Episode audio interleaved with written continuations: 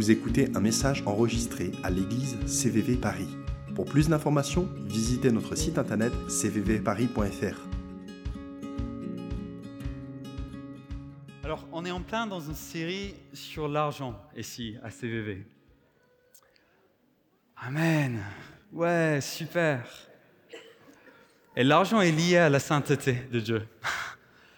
Et on va découvrir un peu pourquoi ensemble euh, ce matin. Mais je ne sais pas si vous vous souvenez, euh, Adrien nous a donné quelques conseils la semaine dernière.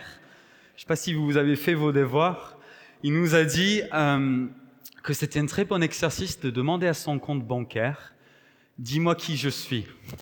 Vous vous souvenez de ça? Il y a quelques personnes qui se souviennent? Ok. Oh, je crois que c'était le conseil d'Evelise via Adrien. Donc, euh, je ne sais pas où tu es, mais on t'affiche. Donc j'ai demandé à mon compte bancaire, dis-moi qui je suis. Il m'a dit deux choses. Il m'a dit que, premièrement, tu es un futur papa qui essaye de préparer sa maison pour l'arrivée d'un petit. Essaye, c'est le bon mot. Et que j'aime bien, bien manger. Ok. Je ne sais pas si vous avez fait le test. Peut-être que vous, c'est pareil. Peut-être vous, c'est différent. Bref, euh, c'est intéressant de nous rendre compte de là où on dépense de l'argent. Ça nous montre quelque chose sur nous-mêmes.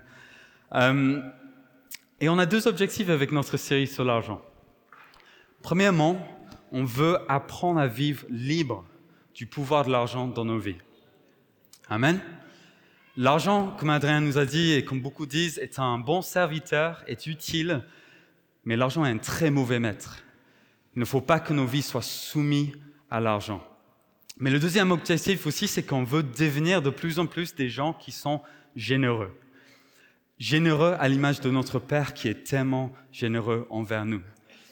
Et comme Adrien disait très bien la semaine dernière, c'est un objectif trop large, trop grand pour juste une petite série de prédications. Mais peut-être qu'aujourd'hui, on peut faire quelques pas dans la direction dans laquelle Dieu nous appelle. Donc, on va vivre ça euh, ensemble.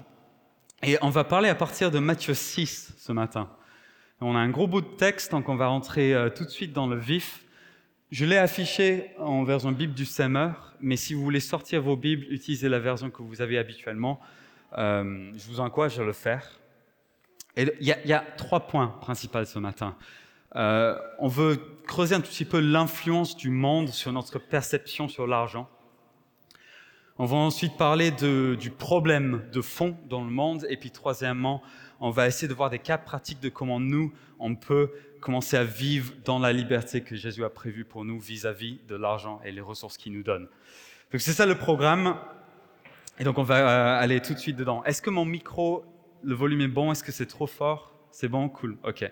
On ne sait pas toujours quand on est devant là. Matthieu 6 à partir de verset 19. Ne vous amassez pas des richesses sur la terre où elles sont à la merci de la rouille des mythes qui rangent ou des cambrioleurs qui percent les murs pour voler.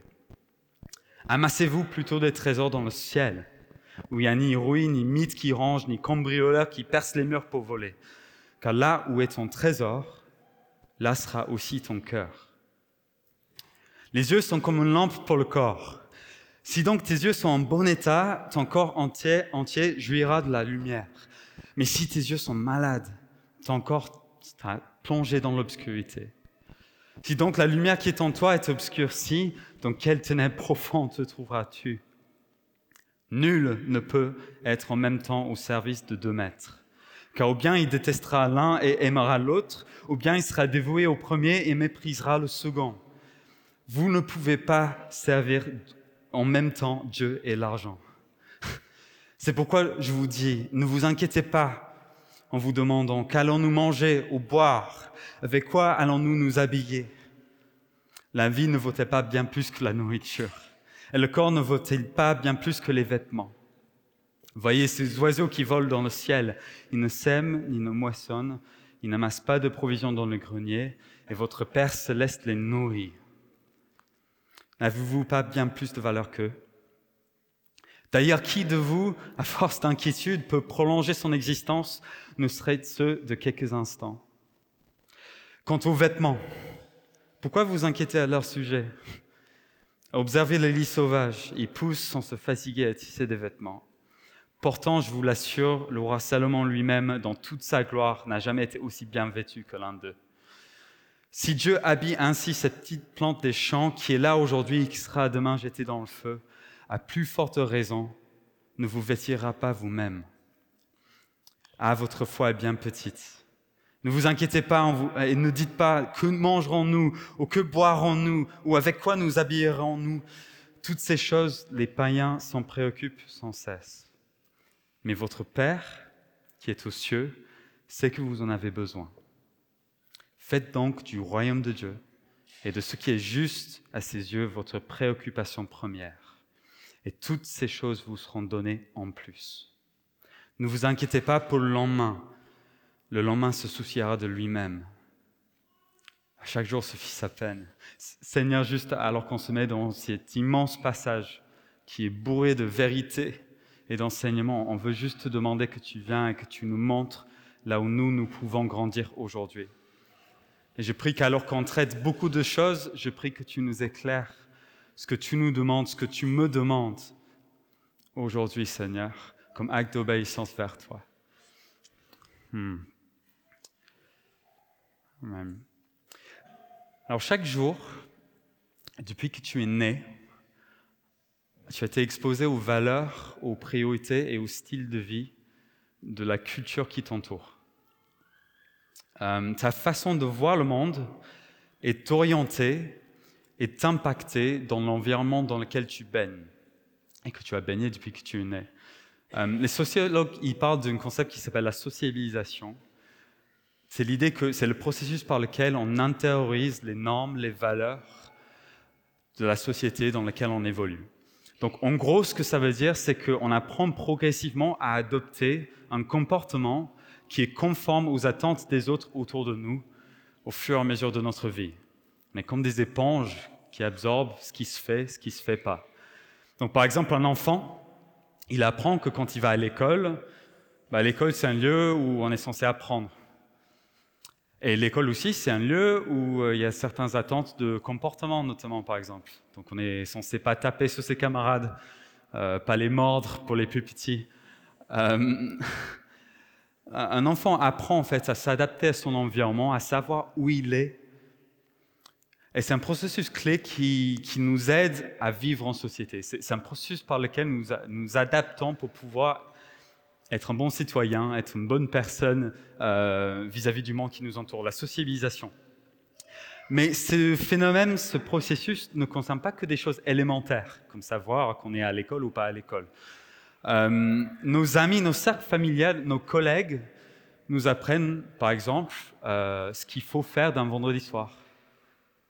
Par exemple, ils nous apprennent l'importance ou non d'un budget ils nous apprennent aussi l'importance ou non du repos. Les gens qui nous entourent nous, aident à hiérarchiser les choses dans nos vies. L'influence de notre entourage est particulièrement présente aussi dans le domaine de l'argent. Euh, j'ai un bon ami qui se cherchait pendant plusieurs années. Et pendant ce temps-là, il travaillait dans la restauration. Et je me suis rendu compte, on n'était pas dans la même ville, donc de temps en temps, on se prenait des nouvelles qu'il était dans un environnement où ses collègues avaient des habitudes assez particulières vis-à-vis de l'argent. En gros, ils recevaient leur salaire en début de mois et ils le dépensaient au plus vite. Ils achetaient des choses chères, ils achetaient beaucoup de choses et puis ils se trouvaient quelque part dans le mois sans argent et puis ils attendaient la fin du mois pour aller encore avoir de l'argent et pouvoir le dépenser. Et ce qui est malheureux, c'est que j'ai vu mon ami petit à petit commencer à adopter ce comportement commençait lui aussi à acheter des choses dont il n'avait pas besoin, à s'engager dans des dépenses financières qui étaient trop importantes pour son salaire qu'il avait réellement. Et c'était assez euh, compliqué cette saison de sa vie. Mais je me souviens du moment où il a choisi de quitter ce taf, il a repris des études et il a commencé à côtoyer de personnes différentes. Et il, a notamment, il s'est notamment rapproché de son frère pendant ce moment-là. Et ce qui est cool, c'est que son frère avait un super rapport avec l'argent. Il avait une vision euh, euh, chrétienne de, la valeur des choses, et donc il était capable d'aider son frère un peu à voir, bah, en fait, tu n'as pas besoin de ça. En fait, ça va pas t'apporter le bonheur comme tu croyais que ça allait t'apporter. Et petit à petit, j'ai vu mon ami changer d'habitude, changer de, de, de mature, enfin, il est devenu beaucoup plus mature dans sa foi, Et je l'ai vu dans son rapport avec l'argent qu'il a complètement changé. L'environnement qui nous entoure nous influence plus qu'on le pense, même en tant que chrétien. Parfois, on a l'impression qu'être chrétien, c'est un boucle contre tout ce que le monde pourrait nous jeter. C'est pas vrai. Nous devons lutter parfois contre les choses que le monde nous apprend. Nos aspirations financières, nos choix de dépenses, notre gestion du budget, notre rapport avec l'argent est souvent fruit de notre environnement. Et donc, qu'est-ce qu'on en fait? Et personnellement, je suis euh, convaincu qu'en tant que chrétien, une des choses les plus importantes dans notre apprentissage à Jésus, c'est de réussir à identifier là où le monde nous a influencés dans la mauvaise direction et de réussir à voir ce que le Seigneur veut mettre à la place de ça. En fait, le but, c'est de changer notre manière d'agir, de penser pour être conforme à ce que Jésus enseigne. Et ce, sujet de l'argent, dans ces versets de Matthieu 6, c'est exactement ça dans lequel on est en train de creuser. Et Jésus, en fait, en connaissant du coup le, poids de l'argent dans nos vies et le poids de la société euh, dans ça, dans ces versets de Matthieu 6, en fait, ce qu'il fait, c'est qu'il met en contraste l'argent, la manière de le voir dans le monde et la manière céleste de le voir. Mais juste avant de rentrer dans ça et le concret de ça, euh, il y a un point, je pense, qui est important à faire, c'est que le problème n'est pas l'argent. Je ne sais pas si ça vous parle. Le problème n'est pas l'argent. Euh, j'ai fait mes études en économie et gestion d'entreprise. Je peux vous dire que l'argent est utile. L'argent structure la société. Elle permet à ce que ce soit pas chaotique dans la manière de fonctionner. Elle permet à une société de fleurir même et être prospère. L'argent est utile.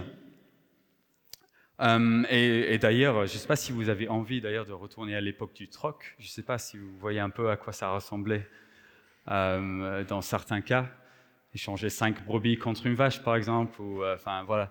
Je ne sais pas si vous avez envie de retourner à ça. L'argent est utile, et le Bible nous montre aussi que c'est pas un péché d'avoir beaucoup d'argent. Est-ce qu'on est au clair sur ça? Euh, il y a beaucoup de gens dans la Bible à qui Dieu a donné beaucoup de possessions. Il y a eu des hommes très riches aussi qui ont été considérés comme justes. Ok, donc qu'est-ce qu'on en fait? C'est quoi le souci? Le souci, c'est que le monde aime l'argent. Et c'est sur ça qu'on va s'attaquer ensemble. Et j'aime bien cette citation de John Piper euh, sur ça. Il, dit La monnaie de Dieu, c'est la grâce.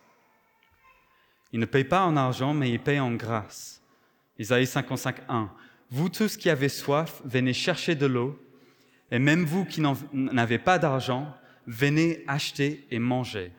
Vous qui n'avez pas d'argent, venez acheter à manger. Dieu y paye en grâce. Mais l'argent est la devise de toutes les ressources des humains. Ainsi, le cœur qui aime l'argent met son espoir dans ce que les ressources des humains peuvent offrir et il court après ses plaisirs. Ainsi, l'amour de l'argent est presque comme avoir foi dans l'argent. Vous voyez ce qu'il veut dire C'est la croyance la confiance ou l'assurance que l'argent répondra à vos besoins et vous rendra heureux.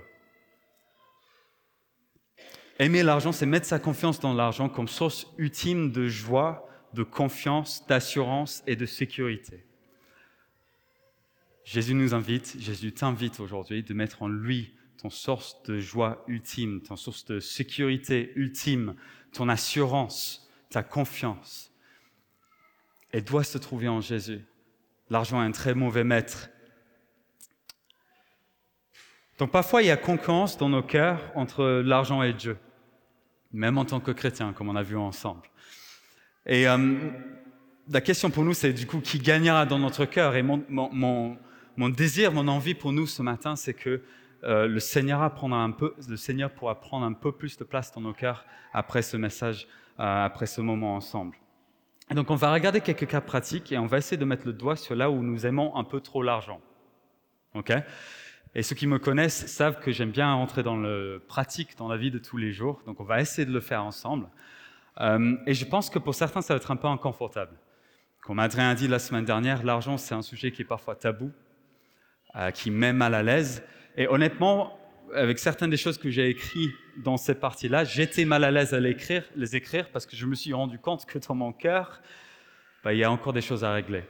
Et je pense pour beaucoup d'entre nous, voire la plupart d'entre nous, on va peut-être voir des endroits où nos cœurs ont besoin d'être plus attachés au Seigneur qu'aux choses que ce monde peut donner.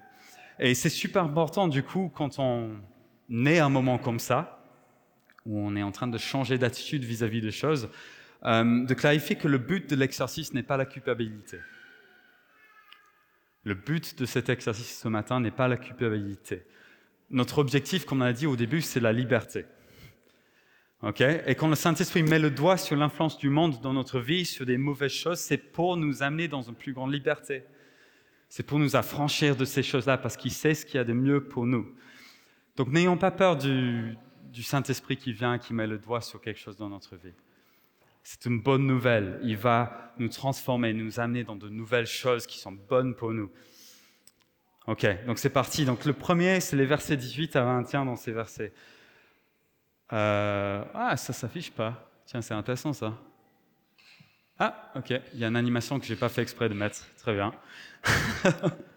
Celui qui aime l'argent amasse des trésors sur la terre. Celui qui aime Dieu mise sur des richesses éternelles. Verset 19. Ne vous amassez pas des richesses sur la terre où elles sont à la merci de la rouille, des mythes qui rangent ou des cambrioleurs qui percent les murs pour voler. Amassez-vous plutôt des trésors dans le ciel où il n'y a ni rouille, ni mythes qui rangent, ni cambrioleurs qui percent les murs pour voler. Car là où est ton trésor, là aussi sera ton cœur. Quand, j'étais gamin, j'aimais bien essayer de convaincre ma petite sœur à me suivre dans des bêtises. Euh, je me souviens d'une fois où j'ai construit un rampe en bois pour faire des sauts en vélo. Je l'ai mis sur le trottoir devant la maison et j'ai réussi à convaincre ma petite sœur à faire le saut avec moi. Euh, mais je me souviens euh, encore du moment où ma sœur a sauté, elle a atterri, elle a perdu momentanément le contrôle de son vélo et elle tourne à gauche et elle frôle la voiture du voisin de ça, d'un centimètre près.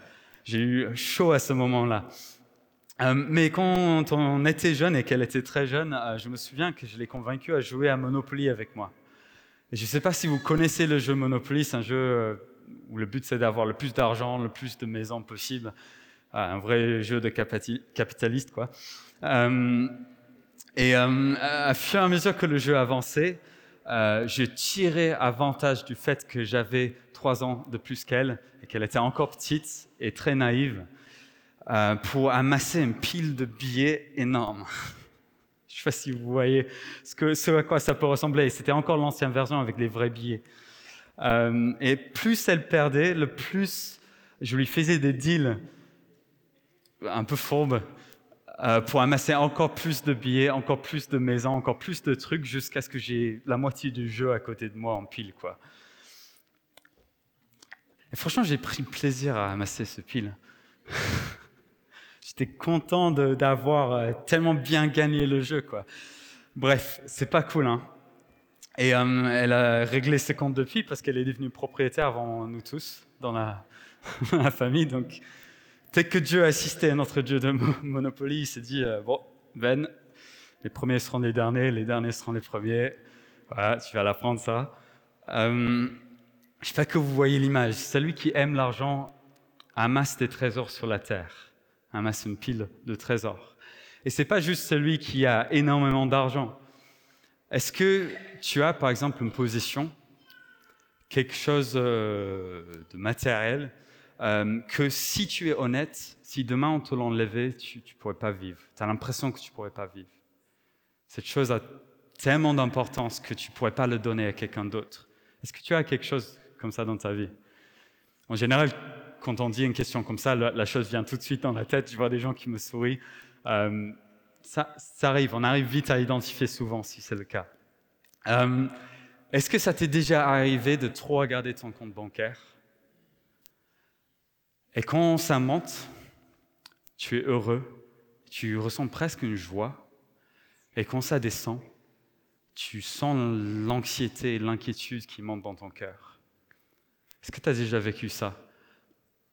Est-ce que tu as déjà vécu le fait que ton état d'âme varie en fonction des fluctuations de ton compte? Autre exemple, est-ce que tu te retrouves souvent à te mesurer vis-à-vis des autres en fonction de ce que tu as et ce qu'eux ils ont? Les vêtements qu'ils ont, les marques qu'ils portent, la fréquence d'achat de nouvelles choses de ce qui nous entoure, le nombre de mètres carrés dans leur appartement. Euh, est-ce qu'ils sont proprios ou pas proprios À Paris, franchement, ça c'est un vrai truc, ça. Pour les parents, poussette yo-yo ou pas? Vous vous êtes identifiés, c'est bon.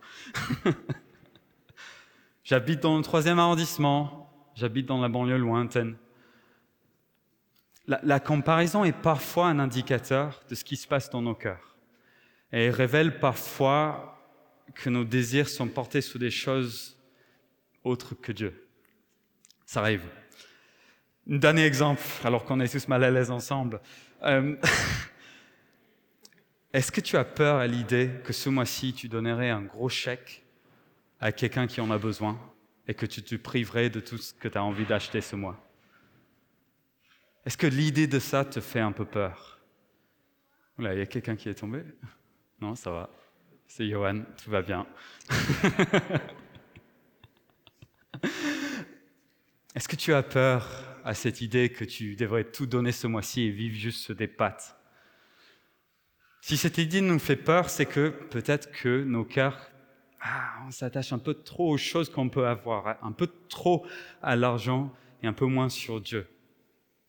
Ce sont des pistes, des indicateurs, pas des lois absolues, des choses pratiques pour nous aider à identifier des choses. Et vous allez voir à la fin, comme à l'école, on va faire un petit exercice pour euh, donner ces choses à Dieu. Ça va être sympa, on va se marier ensemble. Euh, celui qui met sa confiance, son amour, euh, enfin qui aime Dieu, il met son trésor dans l'éternité auprès de Dieu. On n'a pas le temps de vraiment développer ce point, comme il faudrait, mais Jésus nous dit d'amasser des trésors dans le ciel. Et l'invitation qu'il nous donne, en fait, c'est de vivre notre vie avec un amour pour lui qui dépasse l'amour pour l'argent, pour toute autre chose sur cette terre, de vivre pour ceux qui nous, avec qui il nous entoure, ceux qui ont besoin autour de nous. Et en faisant ça, en vivant pour lui de manière fidèle, bah, d'amasser des récompenses auprès de lui, des trésors auprès de lui. Il nous donne un choix, en fait, entre 80 ans de amassage de trésors ou de tenter d'amasser des trésors au moins, parce que ce n'est pas garanti, ou une éternité de trésors éternels auprès de lui. Le, choix est vite fait, on n'a pas le temps de suffisamment euh, explorer ce sujet, mais j'espère que vous voyez l'idée que celui qui aime l'argent amasse des trésors sur la terre, celui qui aime Dieu mise des richesses éternelles. Ok, prochain euh, point pratique. Euh, c'est à partir de Matthieu 6, 24. Celui qui aime l'argent se trouve indisponible pour servir Dieu. Celui qui aime Dieu est libre et disponible pour le royaume. Verset 24. Nul ne peut être en même temps au service de deux maîtres, car au bien il détestera l'un et aimera l'autre, ou bien il sera dévoué au, premier, dévoué au premier et méprisera le second. Vous ne pouvez pas servir en même temps Dieu et l'argent. Ça c'est clair l'argent et surtout l'inquiétude liée à l'argent a une tendance à nous occuper l'esprit, en fait. Et cette occupation de notre esprit a comme effet de nous rendre indisponibles envers Dieu et ses projets. Je vais essayer de l'illustrer pour vous. Euh, et ce qui est vrai, c'est que c'est pour ceux qui ont beaucoup comme pour ceux qui ont peu. Euh, donc j'ai connu plusieurs personnes qui, dans des situations financières très compliquées, euh, se sont mis dans une sorte de euh, de travail. En gros, à travailler jour et nuit, prendre plusieurs boulots, week-end comme la semaine, euh, soir comme la journée. Euh, plus de vie sociale, plus d'église, plus de prière. il, me faut de l'argent, sinon je vais pas pouvoir payer mon loyer, je vais loyer, je vais, être en difficulté. Ils se sont mis dans un frenzy et je les ai vus courir, courir, courir, courir et finalement jamais réussir à dégager ces craintes de manquer.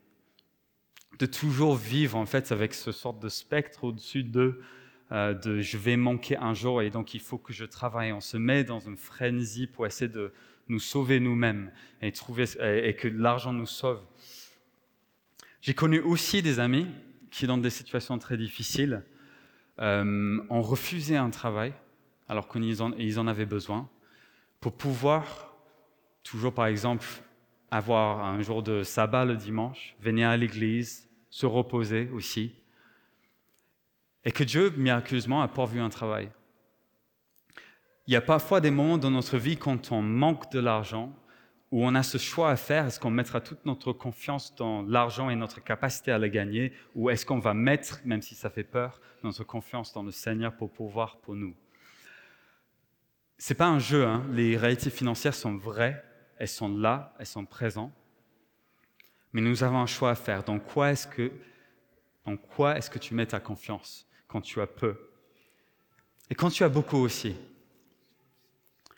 Euh, en fait, la poursuite d'une réussite financière euh, et des de conditions de vie confortables et agréables peuvent aussi nous mettre dans cette focalisation sur l'argent dans notre vie au lieu de sur Dieu on a envie de garder, de maintenir ou même augmenter notre confort, notre niveau de vie. On a l'impression que c'est ça qu'il nous faut et donc on travaille dur, on travaille de plus en plus, on prend responsabilité dans nos entreprises, on commence à mettre plus plus, en plus de temps dans notre travail et notre cerveau, notre pensée est occupée par autre chose que le Seigneur. C'est un vrai sujet à Paris pour ça. Et la réalité, c'est qu'il n'y a pas un problème en fait à avoir des responsabilités, des grosses responsabilités dans les entreprises. Même c'est quelque chose peut-être que Dieu va t'appeler à, avoir, à faire. Le, problème, c'est que ces choses deviennent comme nécessaires dans nos vies pour être confortables et pour se sentir en sécurité, alors que seulement Jésus peut vraiment te donner une vraie sécurité dans ta vie. Amen. Il y a des gens d'ailleurs, un petit aparté, qui, votre appel vraiment, c'est d'aller dans le monde des affaires, le monde du politique, etc., et créer du changement. Et d'amener l'évangile à des gens qui sont inaccessibles pour beaucoup d'entre nous. Il y a des gens, vous êtes appelés à ça.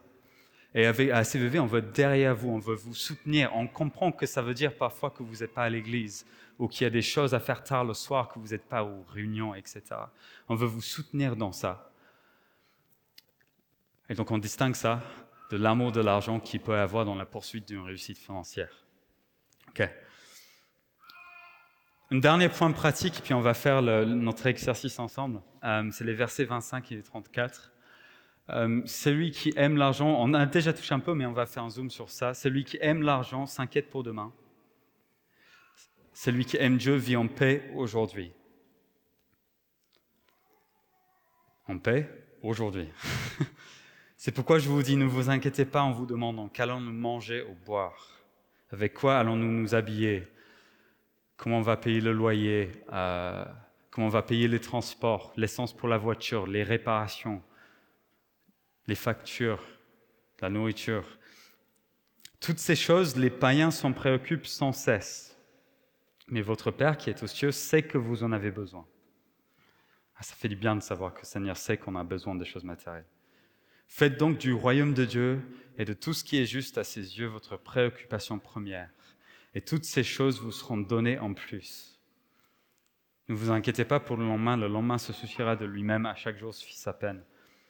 Euh, je me souviens encore du jour et du lieu où ces versets sont devenus réels pour moi. Vous savez, il y a des versets, on les connaît, et parfois ils descendent dans le cœur. Et je me souviens, je marchais dans la rue près de là où ma sœur habitait à l'époque, et euh, je me souviens de m'être dit tout simplement, en fait, si je décide à me donner à 100% des au projet de Dieu, il s'occupera de tout ce dont j'ai besoin. Ça semble tout bête comme pensée, tout, tout simple. Mais en fait, c'est vrai. Si je décide de me donner à 100% au projet de Dieu et à ce qui est important pour lui, il pourvoira, il pourvoira à mes besoins. Est-ce qu'on le croit ça? À ce moment-là, je l'ai cru. Et je me souviens de la paix qui est descendue dans mon cœur, qui m'a bouleversé et qui a impacté toutes mes décisions depuis ce moment. Dieu, il t'appelle à quelque chose dans ta vie, il t'appelle à faire des choses pour lui, à t'occuper, à te préoccuper en première place avec son royaume, avec ses priorités, avec ses objectifs. Et la promesse pour vous, pour nous tous, c'est qui pourra à nos besoins si nous mettons en premier toutes ces choses-là. Et ça ne veut pas dire que tout le monde est destiné à aller dans le ministère. C'est pas ça l'idée d'être à 100% pour Dieu. C'est une, une expression de ça. Mais l'autre expression pour nous tous, c'est quand nous allons au travail, c'est quand nous côtoyons les gens euh, euh, dans notre quartier, c'est notre vie de tous les jours en fait que le Seigneur veut à 100% pour lui. Et c'est dans les choses simples et mondaines de, tous les jours que notre dédication au Seigneur se sent ou pas. Et peut-être pour toi, ça va être euh, quelque chose de gros, comme par exemple ne pas choisir ton travail en fonction du salaire, mais en fonction de ce que vous avez l'impression que le Seigneur vous demande de faire. Pour ceux qui ont le luxe d'avoir ce choix-là. Peut-être pour certains, ça va plus, plus subir votre travail, parce que le royaume de Dieu veut faire, veut faire en fait euh, irruption dans votre lieu de travail. Il veut impacter vos collègues. Il veut entrer dans tes conversations euh, avec tes collègues, avec tes managers. Il veut entrer dans ta manière de te porter dans ce lieu. Est-ce que c'est ce lieu-là? Est-ce que pour toi aussi, c'est pas, c'est uniquement de, c'est euh, la fin des prédications, on souvent commence à, à se mâcher la langue, quoi. Bientôt, on va, je vais arrêter de parler. Euh, est-ce que pour toi, c'est aussi pas être uniquement absorbé par tes besoins, ta vie, tes désirs, ce que toi tu veux faire? Est-ce que c'est de commencer à se décider que je vais vivre pour lui aujourd'hui? Et ce 100% dédié à Dieu, c'est de se dire chaque matin, en fait, Seigneur, qu'est-ce que je peux faire pour toi aujourd'hui? Je suis disponible, je suis là, envoie-moi là où tu veux que j'aille. Est-ce que, à quoi ça ressemble dans ta vie, mettre en premier le royaume de Dieu? Sa promesse, c'est que si tu le fais, il s'occupera de tes besoins. Donc on a vu trois choses sur, sur mon sang qu'on pourrait voir ensemble. Euh, on a vu que, wow, je suis perdu dans mes notes, que celui qui aime l'argent amasse des trésors sur la terre, mais celui qui aime Dieu mise sur des richesses éternelles. On a vu aussi que celui qui aime l'argent se trouve indisponible pour servir Dieu, mais celui qui aime Dieu se met volontiers disponible à servir le royaume de Dieu. Et troisièmement, on a vu aussi que celui qui aime l'argent s'inquiète pour demain, et celui qui vit pour Dieu vit en paix aujourd'hui, et beaucoup plus ancré dans le présent, au lieu de s'inquiéter pour l'avenir. Et comment est-ce qu'on peut répondre à ça? Je, me suis dit, ah, on va faire le truc classique, on va prier les uns pour les autres, ou on va faire un appel, prier les uns pour les autres, mais ce serait bien qu'on fasse quelque chose de différent un petit peu. Et donc j'ai pris inspiration de nos amis euh, profs euh, qui sont dans l'église, et j'ai découpé, euh, je sais pas, 150 petits bouts de papier. Ça m'a pas pris longtemps, hein, il faut pas... voilà. Et Ludo est allé chercher des stylos pour moi. Merci beaucoup, Ludo. Euh, et donc, on va faire un petit exercice ensemble, et j'aurai besoin de Ludo et Maki pour distribuer les bouts de papier. Euh, peut-être que le Seigneur a mis en avant une chose. Il y a une chose dans tout ce qu'on vient de décrire où vous vous êtes dit Ah, ça, oui, là, peut-être, j'aime un peu trop l'argent. Ça a pris peut-être un peu trop de place dans ma vie. Et le but, c'est que nous écrivons tous, à moins que vous soyez parfait, mais euh, que nous écrivons tous sur un petit bout de papier cette chose-là. Et comme une prière commune ensemble envers Dieu, ce qu'on va faire, c'est qu'on va les mettre dans une des deux boîtes d'offrandes qui sont quelque part, on va aller les chercher après. Euh, et on, va le mettre là, on va tous euh, aller le mettre, on va pas regarder ce que les uns et les autres ont mis, mais comme prière envers Dieu, on va lui déposer ces choses-là et on va lui demander, rends-moi libre, donne-moi de la paix. Et donc on va louer Dieu après ça, et je pense qu'il va nous remplir avec de la paix, pour nous qui sommes inquiets par rapport à l'argent, pour nous qui s'affolons pour les choses ici. Je pense qu'il va nous apporter de la liberté.